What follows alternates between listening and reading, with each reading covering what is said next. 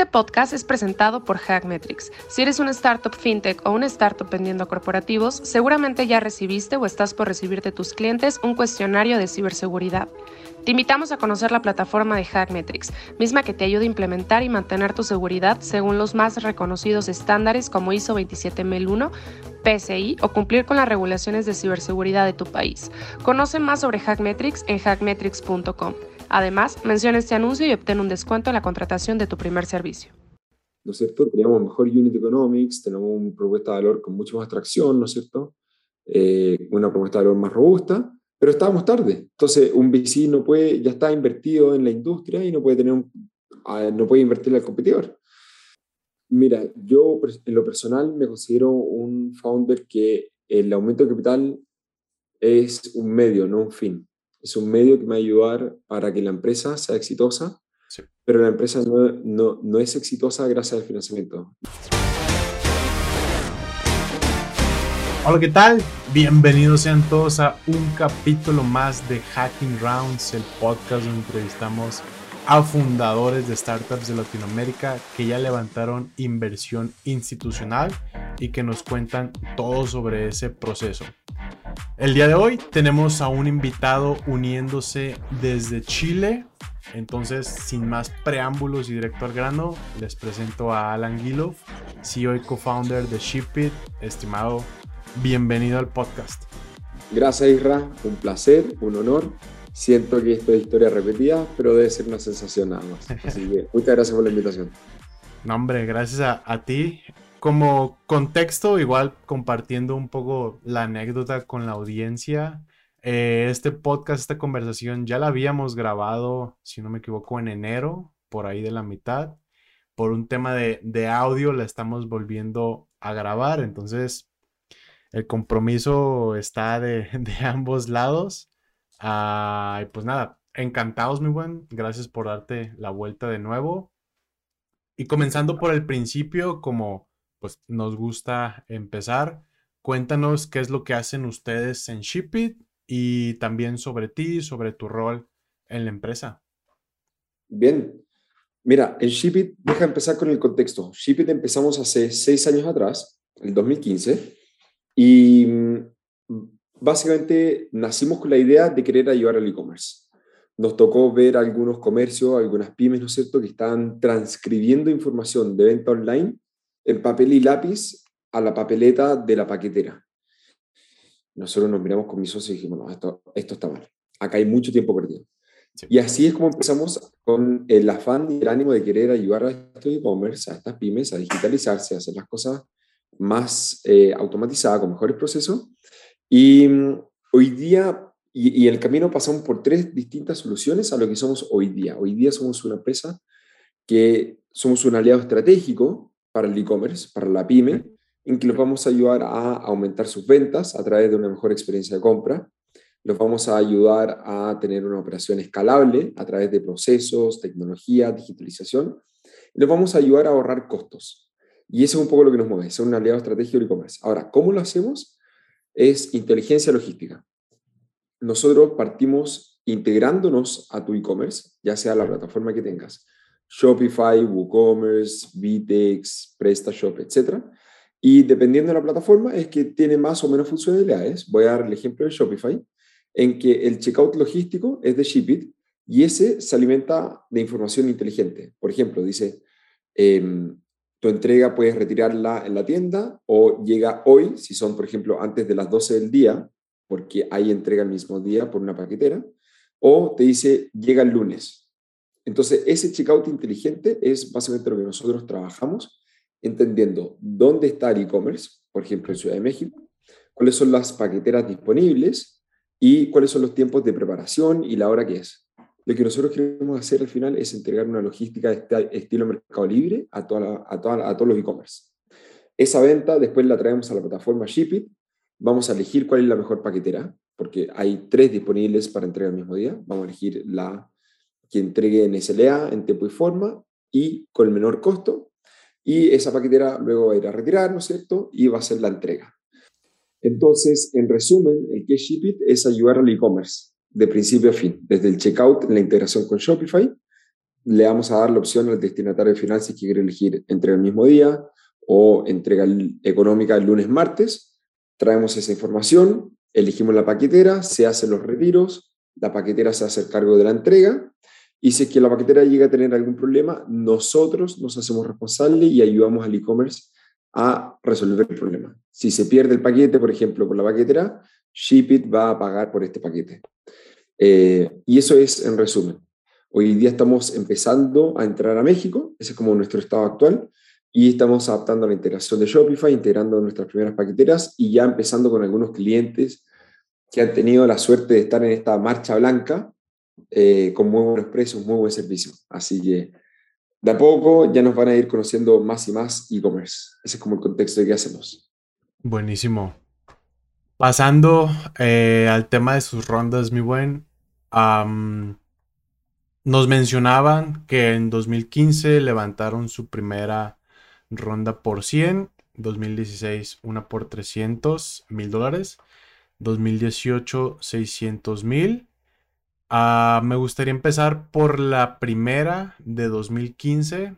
Eh, nos contabas que justo fue con algunos ángeles, si no me equivoco. Me gustaría tal cual preguntarte cómo llegaron a esa ronda, qué es lo que tenían, que recuerdo que en su momento lo que me contabas estaba interesante como para comprender el contexto de, en 2015, cómo se veía una empresa levantando 100 mil dólares.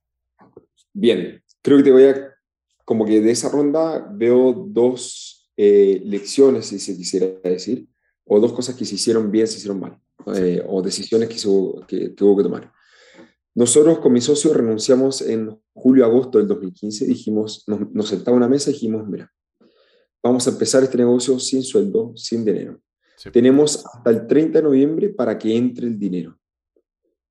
Si es que no somos capaces de lograr este hito, significa que el negocio no es bueno, los emprendedores no somos buenos vendiendo el negocio o no hay interés. Pero simplemente nos damos todo diciembre y en enero volvemos a estar empleados. Pero eso es lo primero y más importante, como que definir hitos y ser claro, porque si no puedo pasar dos años, no es que necesito un mes más, un mes más, y siempre me lo voy a pasar en, en, el un mes más. Y eso me pasó mucho cuando trabajaba en la Fundación Chile, en una incubadora de negocios, veía mucho emprendedor en el un mes más, un mes más, y estiraba, y estiraba, y estiraba, y de repente no se había dado cuenta, pasaron dos años de su vida, dos increíbles años, o sea, en sus 20, en sus 30 años muy, muy productivos, y finalmente no habían logrado nada. Afortunadamente, logramos conseguir dos ofertas y acá me paso al segundo punto. Una que decía, Alan, te paso 100 mil dólares por el 7%, y la otra que decía, Alan, te paso 100 mil dólares por el 15%. Nos miramos con mi socio y dijimos, bueno, ¿y cuál vamos a elegir? Y la, no fue tan fácil, porque una básicamente te valorizaba el doble que la otra, ¿no es cierto? Te, te quitaba menos porcentaje. Y ahí es cuando uno empieza a aplicar todo lo que habíamos aprendido en la Fundación Chile, en la incubadora de negocio, que es el Smart Money. Básicamente tenemos quién está atrás del dinero. Por un lado, el que nos daba por el 15% eran tres inversionistas ángeles, ¿no es cierto? Empresarios exitosos en lo que hacían, eh, con experiencia, y por el otro lado teníamos una incubadora. Perfiles muy distintos. Sabíamos que la incubadora era más pro emprendedor, más pro startup y nos iba a guiar por el camino de startup, pero el empresario o estos ángeles no tenían experiencia en inversión ángel, era básicamente su primera apuesta, pero sí sabían mucho de negocios, eran empresarios y nos iban a exprimir como si fuésemos una piedra. Y finalmente tuvimos, tomamos la experiencia de los empresarios, o sea, cedimos el 15% del negocio y nos trajo distintas enseñanzas. Número uno, supimos exprimirle jugo a las piedras y después sacarle jugo a las naranjas era un paraíso, imagínate. Eh, básicamente nos hicieron enfocarnos a no malgastar el dinero, ¿no es cierto? Muchas veces se ve eso en los startups, no enfocarse en lo importante, que es, es número, extracción. ¿no es cierto? Si hubiésemos tenido quizá la parte de startup, te hubiesen dicho, da lo mismo la rentabilidad, son como distintos modos de ver las cosas. Acá teníamos un balance entre tracción, rentabilidad, sustentabilidad de negocio. Y finalmente terminó siendo una muy buena decisión. Ahora, ¿qué nos pasó después con esa ronda? Y que nos ha pasado en el tiempo es que para hacer un monto tan pequeño, ahora tenemos que recordar que era el 2015, seis años atrás no había, fines de 2015, casi seis años y un poco más, no había tanta experiencia en Venture Capital y realmente esa valorización hizo que después de levantar los 100, 300, 600K, quedemos muy diluidos con mis socios. Y en la ronda en la que estamos actualmente, el Venture Capital nos dice, pero espérate, tú y tu socio tienen menos del 50%. Eso está mal. Eso está mal. Entonces, hoy día para hacer esta ronda, se ha tenido que corregir el cap table, ¿no es cierto? Es decir, mira, yo sé que todas las negociaciones pasadas fueron así, pero hoy día los founders necesitan más porcentaje. O sea, van a pasar del, por ejemplo, 50 al 60, ¿no es cierto? ¿Por qué? ¿Qué es lo que quiere? Stakes in the game, como se dice en inglés, que básicamente que los emprendedores tengan todas las fichas puestas en el negocio. Si tú como emprendedor quedas con el 5% del negocio, ya como que te va quedando poco interés monetario, además de la pasión, de, de la concepción del negocio, pero en términos de porcentaje, queda muy diluido. Entonces, eso terminó siendo un problema down the road para los nuevos VCs. Así que cosas buenas, aprendizaje, cosas malas. Ok, entonces haciendo zoom y lo voy a, bueno, me gustaría hacer zoom porque justo sí le pasa a bastantes emprendedores. Ustedes tuvieron que hablar con sus inversionistas que pues, les invirtieron hace 3, 4, 5 años de que, oigan, pues en esta ronda este VC que quiere invertir en nosotros nos pide reestructurar el cap table de tal manera que entre todos los que ya entraron le puedan dar un 10% eh, a nosotros fundadores para poder tener un poco más de ownership en la empresa. ¿Es correcto? Es correcto. Pero la diferencia o lo que corregiría de lo que dices tú es que en realidad o, o acá la semántica y la forma importa mucho. No es yo, Alan, te estoy pidiendo que me des porcentaje. El negocio lo necesita. ¿No es cierto? Es, el, es la opción que tenemos, ¿no es cierto? Es el camino que nos están ofreciendo. Y si te dicen que no, dices, bueno, el camino que tenemos es no hacer el aumento de capital y este startup deja de ser un startup y de tener estos crecimientos exponenciales y no nos blindamos, podría venir un startup y comernos, tumbarnos, podría venir un competidor, entonces, ¿el negocio lo necesita o el fundador lo quiere? Ahí esa, esa semántica es importante y el discurso cambia mucho. Sí, justo. Siento que dejas de competir como startup con dinero de venture capital y pues empiezas a competir como negocio un poco más tradicional. Y me ha tocado conversar con algunos startups en que tienen inversionistas quizás más institucionales donde es imposible flexibilizar. Entonces son inversionistas eh, poco founder friendly. ¿No es cierto? Entonces, onda, oye, yo te compré a este, a este porcentaje y, y, esto es, yo no me muevo acá. Bueno, eso no es muy amistoso para los founders, ¿no es cierto? Entonces hay que tener ojo, hay que tener, acá uno se, realmente se está casando con alguien y vas a estar por los próximos años sufriendo o desviviéndote por el negocio y, hay que tener ojo. Buenísimo. Pasando a su siguiente ronda, mi buen, que fue por 300 mil dólares, septiembre aproximadamente 2016. Eh, ¿Esta con quién fue? La del 2016 fue una mezcla entre una incubadora, la, en Chile se llama Imagine Labs de Microsoft, eh, que puso, no sé, como 70 mil dólares, un poco más, y un inversionista ángel privado, en que puso un poco más de 200 mil dólares. Em, y esto fue como un año después de la primera ronda, o sea, la primera fue en septiembre de 2015, esta fue en septiembre de 2016. Y, y acá como que te voy a unir tema con la tercera ronda, que es el cálculo de la caja, del runway. Uno realmente lo mira el domingo a las 10 de la noche después de, no, eh, todas las semanas va cambiando el runway. Tú hiciste una nueva contratación, cambia tu runway. Hiciste aumento del presupuesto de marketing, cambia tu runway. y en septiembre del 2016 creo que nos quedaban, ya empezamos a poner con mi socio eh, dinero en nuestro bolsillo para pagar el sueldo del mes anterior. O sea, era todo nada. Y por suerte funcionó. Em, así que básicamente ahí pudimos, tuvimos la oportunidad de, que entre este nuevo inversionista, muy amistoso también, muy founder friendly. Eh, él también como empresario, imagínate, en general no, nos encontramos con empresarios de vieja escuela, o sea, tienen en general todos 45 más años en que no existía este mundo del capital de riesgo, lo hacían todo con su propio eh, dinero y por lo tanto esta vieja escuela se llama, bueno, te gusta ser empresario, eh, pon tu plata, pon tu dinero, cosas por el estilo. No fue nuestro caso, fue por el contrario una persona amistosa, nos ayudó y ha sido parte del crecimiento de Shipit en hacernos las preguntas correctas. Por ejemplo, mucho que nos recalcó en esa etapa, imagínate, llevamos un año de negocio, nos decía, ¿qué es Shipit? No, Shipit hace inteligencia logística para el No, no, no, no te pregunté eso. ¿Qué es Shipit? Y son preguntas que uno dice, ¿este señor realmente quiere que le responda esto? Y en verdad es importante. Shipit es un aliado estratégico para el e-commerce, para las pymes, ¿no es cierto? Para empresas que vendan hasta 10.000 órdenes. Queremos ayudarlos genuinamente, de todo corazón, que les vaya bien. Eso es Shipit, ¿no es cierto? Los valores, el propósito.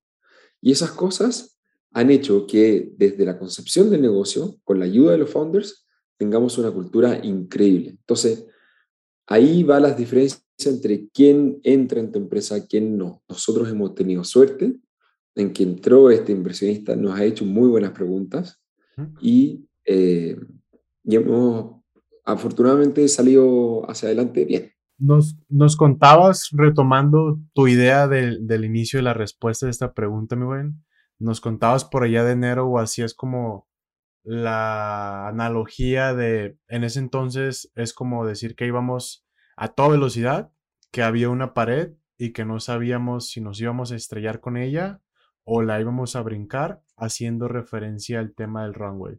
Si se les acababa el dinero y no lograban como conseguir más, pues se iban a estrellar en la pared y adiós proyecto. O como fue en su caso, pues consiguen inversión, que es igual a saltar esta pared para seguir en la carrera. Para responder tu pregunta, este tema de runway nos pasó en junio de 2019, donde nos quedan 6 a 8 meses y básicamente tuvimos que tomar la decisión, o vamos con todo y lo cortamos de 6 a 8 a 4 a 6 meses, o estiramos un poco el chicle, como se dice, desvinculamos gente y pasamos de 6 a 8 a 8 a 10. Por temas de personalidad y también de confianza, probablemente eh, son los factores que incidieron en vamos con todo. Entonces, yo sabía que estos hitos los necesitamos cumplir con eh, contratando gente, implementando procesos. Así que contraté estos profesionales, acorté nuestro runway a los cuatro meses y en paralelo salimos a buscar capital. Uno de los inversionistas no les gustó mucho. Y en ese mes que estuvo muy duro, ese par de semanas muy duras, como que friccionamos mucho. O sea, ahí nos dimos cuenta de que este tercer y último inversionista en realidad tenía una agenda que era distinta a la mía y teníamos visión de negocios distintas. Entonces, al margen, ¿no es cierto? Yo seguí con mi proceso de aumento de capital, contraté a estas personas igual y mm, ahí fue cuando conocí México, por ejemplo, había viajado a Ciudad de México. Cuando vuelvo en octubre, entonces imagínate esto, ya han pasado cuatro meses, tres, cuatro meses, me encuentro en Chile con un estallido social. Básicamente, acá en Chile hubo una, una pseudo revolución, ¿no es cierto? Un malestar general de la sociedad en que hizo que muchos inversionistas se ahuyentaran o espantaran. Entonces, toda conversación con inversionistas, en octubre todos los inversionistas me dicen, mm, mira, prefiero esperar a ver qué pasa con este revuela, revuelta que está pasando en Chile. Y después en enero vieron COVID, entonces todo el resto de inversionistas que me quedan, en enero me dijo, mira, prefiero que no. ¿Cómo lo manejamos? Básicamente eh, teníamos muy buenos proveedores que hoy, hoy por hoy siempre han sido partners. Entonces, por ejemplo, extendimos los plazos de pago de 30 a 60 días y ellos nos ayudaron a financiar un poco el capital de trabajo. Em, así lo sumamos un préstamo, inyectamos un préstamo a la, a la, sociedad, ¿no es cierto? Y después vinieron todo lo que es la pandemia, en que hizo que las ventas aumentaran, llegáramos al punto de equilibrio y empezásemos a pagar las deudas hacia atrás, además de básicamente ya no tener runway porque teníamos punto de equilibrio y plata infinita hacia adelante. Entonces, ese ir con todo, ir contra una marea ya, es básicamente mi analogía para decir, mira, o nos estrellamos o la logramos saltar. Y creo que es un tema de personalidad. ¿Qué es lo que quiere uno? Yo no quiero pasar cuatro años intentando sacar un negocio adelante que no sé si va a ser exitoso. Hoy día te digo, mira, Shipit, con más de mil clientes, procesando cientos de miles de envíos, una organización de 98 personas, con la cultura que tenemos, con las ventas que tenemos, digo, estoy contentísimo, voy con todo. ¿no es cierto? Esta es una organización exitosa en la que voy a pelear hasta mi último aliento, ¿no es cierto? Pero en esa época, 2019, todavía no sabíamos si es que habíamos logrado product market fit, ¿no es cierto? Los clientes estaban creciendo, pero todavía no llegamos a este punto de equilibrio. Este punto de equilibrio como que mucho te marca de si va a poder ser exitoso o no.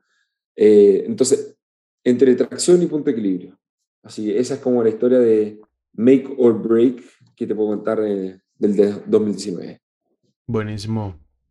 Gracias, mi buen, por compartir como su filosofía o forma de verla o hacer negocios. Creo que sí depende, como dices, mucho de, de tu personalidad, ¿no? Si vas a tomar ese riesgo o vas a ser como más precavido, cada quien decidirá este, y verá como que hace más sentido como estrategia. por ahí nos compartían que ustedes tienen en su cap table como inversionistas a un corporativo. Me gustaría preguntarte tal cual, si podemos saber quién es y como pregunta complementaria, ¿cómo fue ese proceso eh, de inversión? Y la pregunta es para que otras startups sepan tal cual, cómo a alguien ya le funcionó qué tan fácil o difícil fue, qué tan conveniente de su lado ustedes que ya están consideran que es o si se lo recomiendan a alguien más como tocar puertas con un inversionista con ese perfil. Mira, para ser sincero, este CVC que se le llama, que es el Corporate VC, eh, tiene cosas buenas y cosas malas. El que nos tocó a nosotros es Keylog.co, Em, en que ellos era su primera inversión importante, porque habían hecho como una apuesta, una, una colaboración antes. Y al ser su primera experiencia, había muchas, mucho proceso nuevo, muchos mitos que derribar, ¿no es cierto? Entonces, los socios decían, pero espérate, esta es una empresa que pierde plata. Mm. Eh, hola, ¿estás loco de la cabeza? Entonces, un, un corporate VC que no está listo vas a tener que acompañarlos en derribar estos mitos y hacer un proceso que va a ser muy largo, ¿no es cierto? Em, por el contrario, un corporate VC mucho más establecido puede ser que ni siquiera llegues a la siguiente etapa porque ya saben exactamente qué es lo que quieren.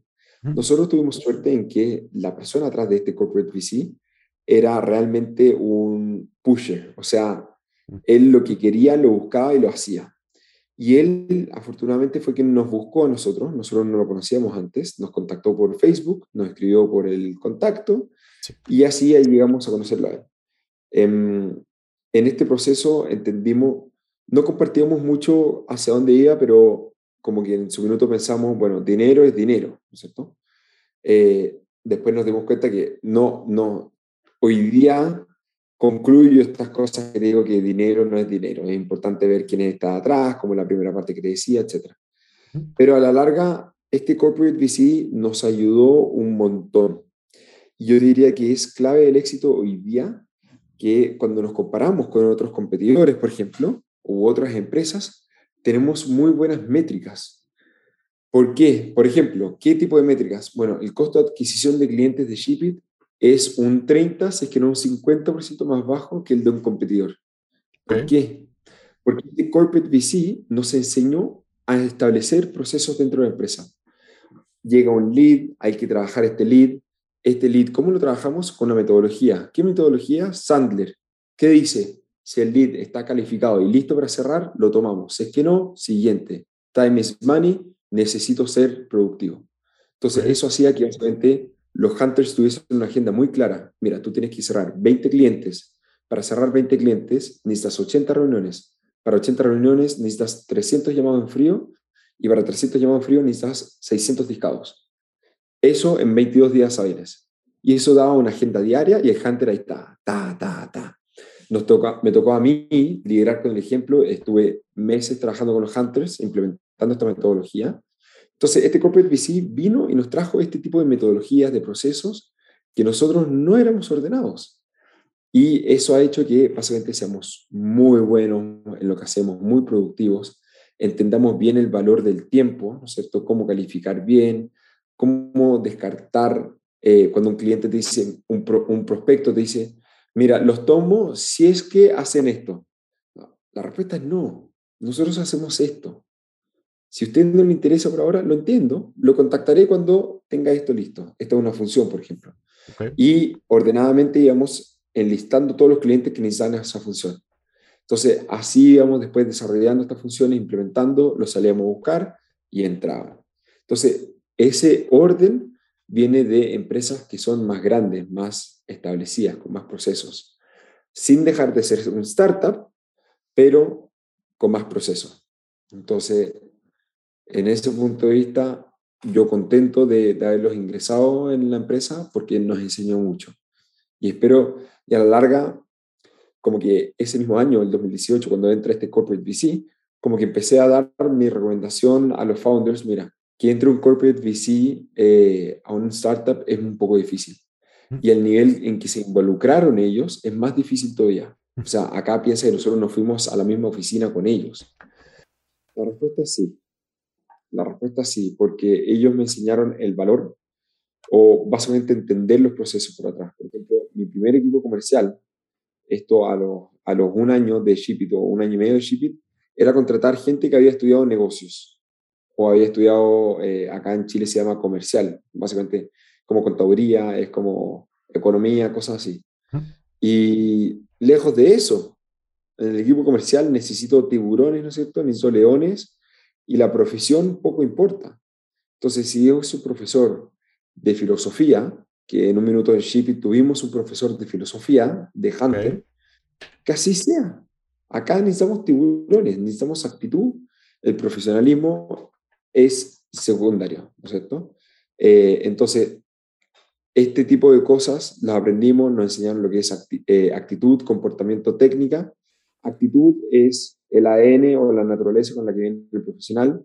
Técnica se la enseñamos nosotros en la empresa, nos metíamos a todos a un curso, se llama Club de Presidentes, y el comportamiento es básicamente el compromiso que tienes tú en, vamos a darle, me comprometo a hacer mis 40 discados al día, 20 llamadas en frío, coordinar dos reuniones y cerrar un cliente al día.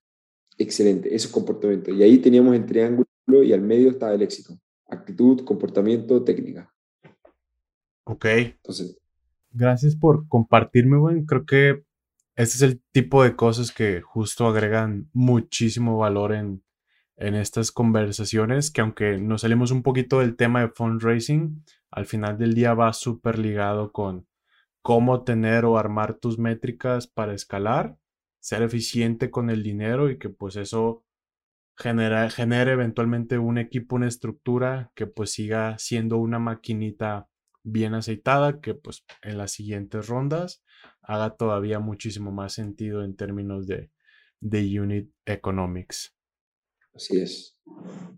Nos comentabas eh, que ya están pisando en México, que ya tienen por acá en México eh, operaciones. Si nos refrescas de esa parte y me encantaría también preguntarte por ahí algunas recomendaciones sobre eso. Bien, hoy día estamos entrando a México, estamos en, nuestra primera etapa, que es, eh, o el, término de nuestra primera etapa, que es terminar de integrar las paqueteras para poder entregar toda la propuesta de valor de Shipit, es decir, nosotros te retiramos o enviamos la paquetera a retirar y puedes enviar a través nuestro a todo México, ¿no es cierto? Y vas a tener esta integración top en tu Shopify, etcétera. Em, hoy día estamos en un piloto que es cerrado, una marcha blanca, hoy día estamos a viernes 11 de marzo, y por lo tanto no todos los clientes están entrando porque no todos les podemos entregar lo que necesitan. Entonces, de a poco estamos dejando entrar los clientes y ya espero que en unos dos meses estemos fully deployed y con todo. Básicamente, el cliente que quiera entrar, nosotros le vamos a dar la mejor atención, la mejor logística y si es que hay problema, lo vamos a resolver cuán rápido podamos. Em, eso, como contexto México. Buenísimo. ¿Qué retos han tenido mi buen acá en, en el país? Ah, que pues bueno, yo para los que no sepan vivo en México, no en Ciudad de México, pero en el país. Entonces, no sé si las mismas cosas que yo como pues, local veo son las mismas que ustedes como startup eh, también sienten o perciben. Pero bueno, la pregunta es para que otras startups, justo teniendo como referencia México como probable siguiente mercado a abrir, sepan qué cosas se pueden topar, que en su caso ya se toparon y que a lo mejor si alguien se las hubiera contado, eh, se las hubieran podido saltar o liberar más fácil. Yo creo que son, son dos cosas. Número uno es como la adaptación cultural. Uno uno viene con expectativas distintas. A veces uno está acostumbrado a trabajar más lento, otras veces más rápido. Y tenemos que entender que culturalmente somos eh, muy distintos. Eh, en algunas cosas, no en todo. Pero eso es como adaptación cultural. Ideal si que antes pudieses traccionar, estar con un equipo mexicano, conversar con ellos, te vas a dar cuenta de cuáles son las cosas en que vas a tener que reforzar o trabajar desde antes y otras cosas que da lo mismo cuánto trabajes antes, cuando ya lo tengas implementado va a ser buen momento. Y por el otro lado, no, no tomaría supuestos eh, hasta realmente vivirlos. Puedes tomar un supuesto, pero te va a durar, que te dure unos dos meses. Y después ya tienes que empezar a validarlo estando ahí en el lugar. punto número tres es efectivamente ser global desde el, desde el día uno. En la construcción de tu producto, ¿no es cierto? Pensando en no solamente atender al público, por ejemplo, chileno, pero también al público mexicano y desde el, ojalá el año uno ya estar teniendo con operaciones en México. Y muchas personas están a decir, Alan, es el doble problema, o sea, el problema que tienes en Chile lo vas a tener en México. Es cierto, pero si es que uno es cauto, es ordenado, el crecimiento también es el doble. Entonces, si uno maneja bien los problemas, la recompensa también es muy grande. Entonces, esa es como mi tercera y última recomendación. Piensa global desde el día uno. Ok. No recuerdo si fuiste tú quien me lo mencionó, eh, este ejemplo de los códigos postales. Puede ser. Si pudieras repetirnoslo, algo relacionado que en México sí hay y en Chile no, que se me hizo muy eh, curioso. Un ejemplo es que en Chile no usamos códigos postales, usamos calle, número, complemento, que es el departamento, y la comuna, que es como la colonia. Y eso es todo, no usamos código postal. Y en México no hay una dirección sin código postal. Es Entonces tuvimos que hacer toda la adaptación, ¿no es cierto? Que por sencillo que suene, es volver a tocar cables y procesos internos. y lamentablemente uno empieza a eh, ¿cómo se dice? Eh, a afectar los clientes chilenos. Entonces, hay es mejor hacerlo desde un principio. El, mejor ejemplo es código postal en México, se usa hasta en la sopa y en Chile, si tú agregas el código postal, te baja la tasa de conversión a ese punto. Órale. Interesante. Sí. no, aquí sí es. Sí, no, ya ya es, ya es parte de eh, lo que uno sabe que tiene que dar en, un e-commerce, en un carrito. Estimado, retos en general de levantar en su industria. Y lo pregunto porque, ah, pues, el tema de e-commerce, no solo en México, sino pues en la TAM y en el mundo y más con pandemia, pues se vio muy acelerado y por ende, pues muchos jugadores entran a, a este rollo. No sé si a ustedes les benefició o les afectó específicamente en tema de, de, las rondas, em, de que, ah, oye, pues estamos haciendo esto, no sé, te digo qué retos tuvieron frente a los inversionistas en su industria en específico. La pandemia de COVID ha hecho dos cosas. Básicamente, que empresas como Shipit, ¿no es cierto?, proliferaran, ¿no es cierto?, nos fuera muy bien. Eh, los VCs también con muchas ganas de invertir en el sector, pero también ha hecho que salga mucho competidor, mucho nuevo competidor. Y puede que haya mucho dinero, pero los VC son limitados. Y lo que nos pasó es que nosotros nos estaba yendo muy bien. Eh, el 2020 hicimos, básicamente tuvimos utilidades, decidimos no salir a buscar capital. Y el 2021, cuando salimos a buscar capital, nos encontramos que muchos VCs ya habían invertido en competidores, que solamente porque llegamos tarde, ¿no es cierto? Teníamos mejor unit economics, tenemos una propuesta de valor con mucho más atracción, ¿no es cierto? Eh, una propuesta de valor más robusta, pero estábamos tarde. Entonces, un VC no puede, ya está invertido en la industria y no puede, tener un, ah, no puede invertirle al competidor.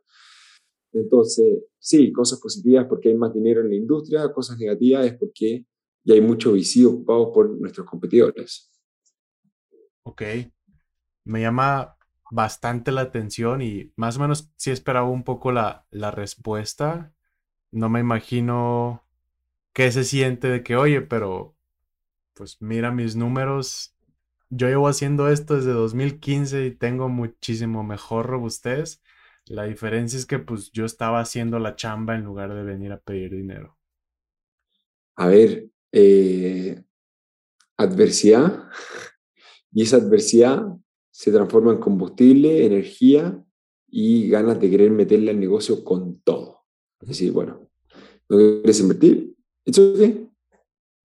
Nos vemos en la siguiente ronda. Nosotros, yo me voy a volver a trabajar y voy a volver con todo, con las mejores métricas, con los mejores números y ojalá entonces esta adversidad te sirva de combustible y de energía y, volver a enfocarse en los negocios.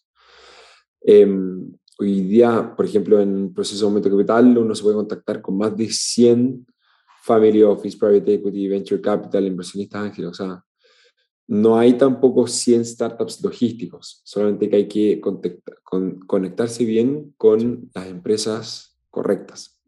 Entonces, te va a demorar más tiempo, pero se puede hacer. Nice. Estimado, pues ya para ir cerrando, algo que gustes agregar o que tal vez quieras comentarnos que no te haya preguntado. Em, Mira, yo en lo personal me considero un founder que el aumento de capital es un medio, no un fin. Es un medio que me va a ayudar para que la empresa sea exitosa, pero la empresa no, no, no, es exitosa gracias al financiamiento. La, la, la, organización es exitosa gracias a, número uno, las personas, el equipo que lo compone, número, y la cultura que tengamos dentro, ¿no es cierto? Si que el profesional en Shipit está bien cuidado, eh, el profesional en Shipit va a atender bien a los clientes, va a programar bien. Número dos, que tu propuesta sea exitosa, tenga product market fit. Y número tres, que hagas las cosas con, con, pasión. El dinero va a ser solamente algo que te va a ayudar, ¿no es cierto?, a catalizar, te puede ayudar en entregar herramientas, ¿no es cierto? Pero no es el fin en sí, es un medio. Eso es como mi recomendación. Entonces, eh, nada, preocuparse en el negocio y después en la capital. No, no, no al revés. Preocuparse en las personas, en el equipo, ellas son las que te llevan el día a día. Entonces, a trabajar en eso. Buenísimo. Pues, estimado, muchísimas gracias y mucho éxito en lo que se viene para ustedes. No sé si nos puedas adelantar qué se viene para ustedes, además de eh, bueno, como bien dijiste, ahorita estamos en marzo, un viernes de marzo. ¿Qué se viene para ustedes, además de pues, consolidar el tema acá en México? Mira, eh, hoy día nosotros estamos en un proceso de aumento capital, todavía no podemos anunciar nada, pero eh, quizás podemos hablar más adelante de, este proceso, cómo fue. Nice. Em, pero al inversionista le interesa el storytelling, tracción, cultura y pasión.